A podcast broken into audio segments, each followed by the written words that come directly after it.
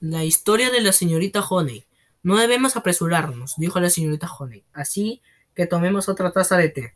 Y cómete esta otra remanada de pan. Debes estar bien hambrienta. Matilda cogió la segunda remanada y empezó a comérsela lentamente.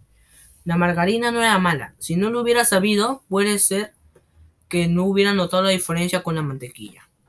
Señorita Honey inquirió repentinamente. ¿Le pagan un poco en la escuela? La señorita Honey levantó de inmediato la vista y dijo, no, no, dijo. Me pagan lo mismo que a los demás, supuso. Pues entonces, si usted es tan pobre, no debe ser muy poco, supuso Matilda. ¿Viven así todos los profesores sin muebles, sin cocina ni cuarto de baño? No, contestó la señorita Honey, un poco desconcertada. Da la casualidad de que yo soy la excepción. Supongo entonces de que lo que pasa a usted es que le gusta vivir de forma sencilla, dijo Matilda, tratando de sacarle un poco más. La limpieza de la casa debe ser mucho más fácil, y no tiene muebles que encerrar todos los días, ni todos los objetos a los que hay que quitar el polvo todos los días. Y me figuro si no tiene usted frigorífico. Se evita tener que comprar toda la clase de cosas como huevos y mayonesa y helados con que llenarlo. Debe evitarse un montón de compras. Matilda notó en ese momento que el rostro de la señorita Jones se había vuelto tenso y su mirada extraña. El cuerpo se le había tornado rígido, se le había encorvado la espalda, sus labios fuertemente apretados y estaba sentada, sujetando la taza de té con ambas manos, con la mirada baja fija en ella como buscando la forma de contestar aquellas preguntas no tan inocentes. Sintió un silencio largo y embarazoso en el transcurso de treinta segundos. El ambiente de la diminuta casa había cambiado completamente. Ahora se respiraba incomodidad y secreto. Siento haberle preocupado, haberle preguntado eso, señorita Honey, dijo Matilda. No es de mi incumbencia. La señorita Honey pareció reanimarse de repente, sacudió los hombres y dejó curiosamente su taza en la bandeja. ¿Por qué no vas a preguntarlo? dijo. Tenías que acabar preguntándolo. Eres demasiado despierta para no haber sentido curiosidad. Quizás yo misma deseaba que me preguntaras. Después de todo, puede que sea por eso por lo que te invité a venir. Por cierto, que eres la primera que visita mi casa que viene a esta casa desde que me trasladé ahí hace dos años.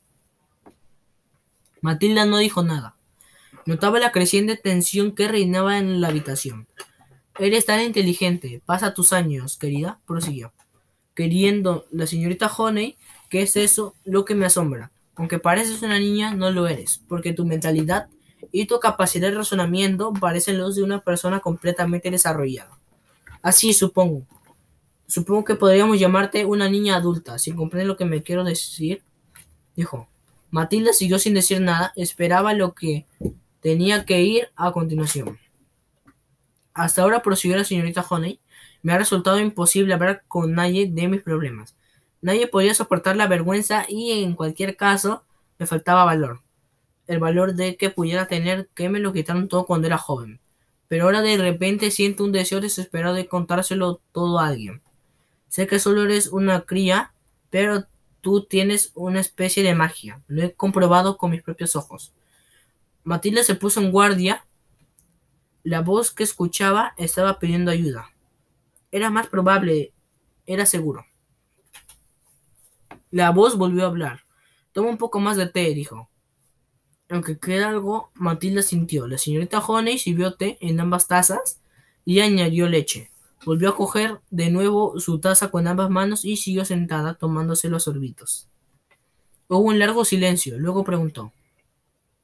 ¿Puedo contarte una historia naturalmente? dijo Matilda. Tengo 23 años, dijo la señorita Honey. Y cuando nací, mi padre era médico en este pueblo. Teníamos una casa antigua, preciosa, bastante grande de ladrillo rojo. Estaba oculta en el bosque detrás de las colinas. No creo que la conozcas. Matilda se mantuvo callada. Yo nací allí, continuó la señorita Honey. Entonces sucedió la primera tragedia. Mi madre murió cuando yo tenía dos años. Mi padre, un médico muy ocupado, tuvo que buscar a alguien que llevara la casa y se ocupara de mí. Así pues, invitó a que se viniera a vivir con nosotros a una hermana soltera de mi madre. Ella accedió y vino. Matilda escuchaba atentamente. ¿Qué edad tenía su tía cuando vine? Preguntó. No era mayor. Diría que unos 30. Pero desde el primer momento la odié. Echaba muchísimo de menos a mi madre y mi tía no era nada amable. Mi padre no lo sabía porque estaba poco en casa, pero cuando estaba mi tía se comportaba de manera totalmente diferente. La señorita Honey hizo una pausa y bebió un poco de té. No sé por qué te estoy contando esto, dijo, avergonzada. Siga, por favor, rogó Matilda. Bien, dijo la señorita Honey. Entonces ocurrió la segunda tragedia. Cuando yo tenía cinco años, mi padre murió repentinamente. Un día estaba ahí y al siguiente ya se había ido. Tuve pues que vivir sola con mi tía, mi futura tutora legal. Tenía poder sobre todo el poder de mi padre y de una forma u otra se convirtió en la verdadera propietaria de la casa. ¿De qué murió su padre? preguntó Matilda. Es curioso que me preguntes eso, dijo la señorita Honey. Yo era entonces demasiado pequeña para preguntarlo, pero he averiguado de que su muerte estuvo rodeada de mucho misterio. ¿No se supo que había muerto? preguntó Matilda. No es exactamente eso, dijo vacilante la señorita Honey. Nadie creía que mi padre era un hombre sensato e inteligente que hubiera podido hacerlo. ¿Qué? preguntó Matilda. Suicidarse. Matilda se quedó pasmada. ¿Lo hizo? preguntó boca abierta. Eso pareció, dijo la señorita Honey. Pero ¿quién puede saberlo? Se cogió de hombros, se volvió y miró afuera a través de la diminuta ventana. Sé lo que está usted pensando, dijo Matilda. Piensa lo que lo asesinó su tía y e hizo que pareciera como si lo hubiera hecho él. No estoy pensando nada, dijo la señorita Honey.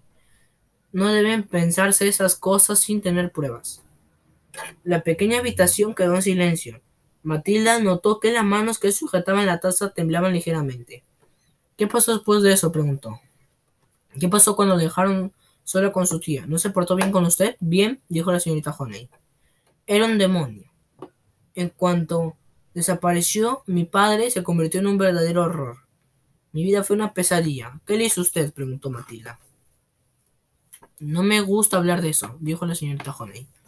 Es demasiado horrible, pero ella me aterrorizaba tanto que me podía a temblar cuando entraba en la habitación donde yo estaba. Debes comprender que yo no he tenido nunca un carácter fuerte como el tuyo. Yo estaba siempre asustada y retraída. No tenía otros parientes, tíos, tías o abuelos que vinieran a verla. Ninguno que yo conociera, dijo la señorita Honey. Todos habían muerto o se habían ido a Australia. Así que usted creció sola. En esa casa con su tía, dijo Matilda. Pero usted tuvo que ir a la escuela. Por supuesto, dijo la señorita Honey. Fue la misma escuela en la que tú vas ahora, pero vivía en casa. Hizo una pausa y contempló su taza vacía. Creo que lo que estaba intentando explicarle es que con el transcurso de los años me volví tan cobarde y me encontraba tan dominada por ese monstruo de mi tía que cuando me mandaba algo fuera de lo que fuese, le obedecía inmediatamente. Esas cosas suceden. Cuando tienes 10 años, y era su esclava. Hacía todo el trabajo de la casa, hacía su cama, lavaba y planchaba para ella. Cocinaba para ella, aprendí a hacer de todo. Pero probablemente podría haberse quejado a alguien, ¿no? dijo Matilda. ¿A quién? dijo la señorita Honey. Y de todas maneras estaba demasiado horrorizada para quejarme. Ya te he dicho que era su esclava. Le pegaba. No entremos en detalle, rogó la señorita Honey. Qué horrible, exclamó Matilda. Se pasaría llorando todo el tiempo. ¿No? Solo cuando estaba sola, dijo la señorita Honey. No me permitía llorar, delante de ella, pero vivía aterrorizada. ¿Qué sucedió cuando terminó la escuela? preguntó Matilda. Yo era una buena alumna, dijo la señorita Honey. Podía haberme ido fácil a la universidad, pero no hubo forma. ¿Por qué no forma, señorita Honey? Porque me necesitaba para realizar el trabajo doméstico. ¿Cómo se hizo maestra entonces? preguntó Matilda. Hay una escuela de profesorado a solo 40 minutos de aquí en autobús, dijo la señorita Honey. Me permitió ir allí con una condición de que regresara a casa inmediatamente a primera hora de la tarde para lavar y planchar, hacer la casa y preparar la cena. ¿Qué edad tenía usted entonces? preguntó Matilda. Cuando me fui a la escuela de profesorado tenía 18, respondió la señorita Honey. Podía haber recogido sus cosas y haberse marchado, dijo Matilda. No podía, hasta que consiguiera un trabajo, explicó la señorita Honey. No olvides que por entonces yo estaba dominada por mi tía de tal forma que no hubiera atrevido. No puedes imaginarte lo que es estar controlada así por una persona que tiene un carácter muy fuerte. Te deja hecha papilla. Así es. Esas son las tres historias de mi vida y yo te encontré suficiente. No te detenga, por favor, roncó Matilda. Aún no ha terminado. ¿Cómo se las arregló para alejarse de ella y venirse a vivir a esta casita tan extraña? Ah, eso fue algo importante, dijo la señorita Honey. Me sentí orgullosa de ello. Cuénteme, pidió Matilda. Bien, dijo la señorita Honey. Cuando conseguí trabajo como profesora, mi tía me dijo que le había dado una que le debía una gran cantidad de dinero. Le pregunté por qué. Ella me dijo porque te he estado dando de comer todos estos años y comprándote ropa y calzado. Me dijo que ascendía a varios miles y que tenía que devolvérselo, entregándole mi salario durante los diez años siguientes. Le daré una libra por semana para tus gastos, dijo. Por eso es todo lo que vas a conseguir. Incluso arregló las cosas con las autoridades de la escuela para que ingresaran mi salario directamente a su banco. Me hizo firmar el documento. No debía haberlo hecho, dijo Matilda. Su salario era su oportunidad de libertad. Lo sé, lo sé, dijo la señorita Honey. Pero para ese entonces yo había sido su esclavo durante casi toda mi vida, y no tenía valor o a las agallas de decirle no. Aún estaba aterrorizada y podía hacerme mucho daño. ¿Y cómo se las, se las arregló para escapar? preguntó Matilda. Ah, exclamó la señorita Honey, sonriendo por primera vez. Eso fue hace dos años. Fue mi mayor triunfo. Cuénteme, por favor, dijo Matilda. Yo solía levantarme muy temprano y salía a dar un paseo mientras mi tía estaba aún durmiendo, dijo la señorita Honey. Un día llegué a casa, estaba vacía. Averigüé quién era el propietario. Se trataba de un granjero. Fui a verle. Los granjeros se levantan también muy temprano. Estaba ordeñando sus vacas. Le pregunté si podría alquilarme esta casita no puede vivir usted allí, dijo. No reúne condiciones ni agua ni corriente ni nada. Yo quiero vivir ahí, dice. Soy una romántica, me he enamorado de ella. Alquílemela, por favor, dijo la señorita Honey. Usted, usted está loca, dijo. Pero si insiste, sea bienvenida a ella. La renta será de diez peniques a la semana. Aquí tiene el alquiler de un mes por adelantado, dije. Dale cuarenta peniques y muchas gracias. Qué estupendo, exclamó Matilda. Así que de pronto tenía una casa para usted. Pero ¿cómo tuvo el valor suficiente para decírselo a su tía? Fue duro, dijo la señorita Honey, pero me mentalicé para hacerlo. Fui una noche, después de que hube preparado la cena, subí al piso superior, guardé las pocas cosas que me quedaban en una caja de cartón. Bajé y le comuniqué que me iba. He alquilado una casa, dije. Mi tía se enfureció. Alquilar una casa, gritó. ¿Cómo puedes alquilar una casa cuando lo que tienes es una libra por semana? Lo he hecho, dije. ¿Y cómo vas a comprar comida? Ya me las arreglaré. Murmuré y me fui. Bien hecho, exclamó Matilde. Al fin era libre. Al fin fui libre, dijo la señorita Honey. No puedo explicarte lo maravilloso que resultó, pero realmente se las ha arreglado para vivir aquí con una libra a la semana durante dos años. Claro que sí, dijo la señorita Holly. Pago diez peniques de alquiler y con el resto me alcanza para comprar petróleo para el hornillo y un poco de leche y té, pan y margarina. Esto es todo lo que en verdad necesito. Como ya te he dicho, me doy una buena comilona en el almuerzo de la escuela. Matilda la miró y... ¡Qué cosa tan valiente! le dijo. había hecho la señorita Honey. De pronto se convirtió en una heroína para ella. ¿No es esto terriblemente frío en invierno? preguntó. Tengo mi hornillo de petróleo, dijo la señorita Honey. Se sorprendería lo calientito que se está aquí adentro. ¿Tiene usted cama? La señorita Honey, no exactamente, dijo la señorita Honey, volviendo a sonreír. Pero me dicen que es muy sano dormir sobre una superficie dura. Matilda se hizo cargo de la situación con absoluta claridad. La señorita Honey necesitaba ayuda. No era posible que pudiera sugerir viviendo así indefinidamente. Diría mucho mejor, dijo, dejar su trabajo y acogerse al subsidio del paro.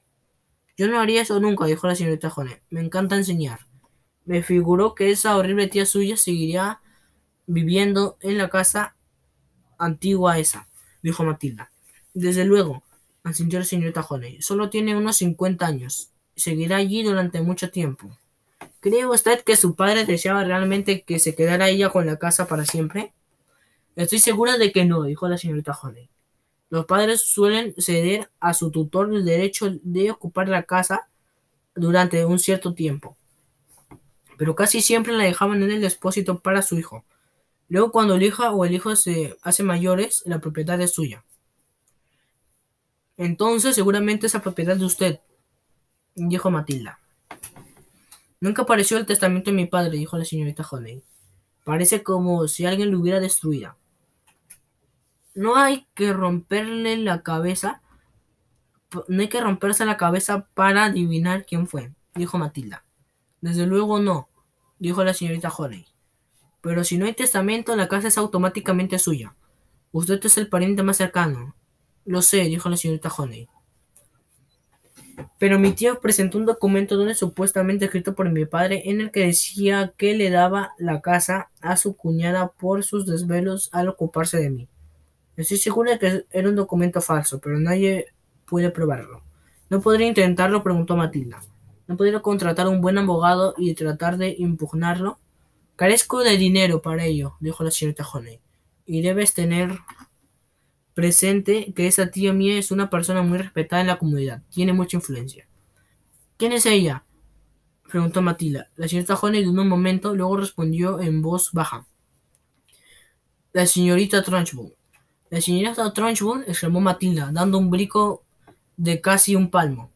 ¿Quieres decir que su tía es ella?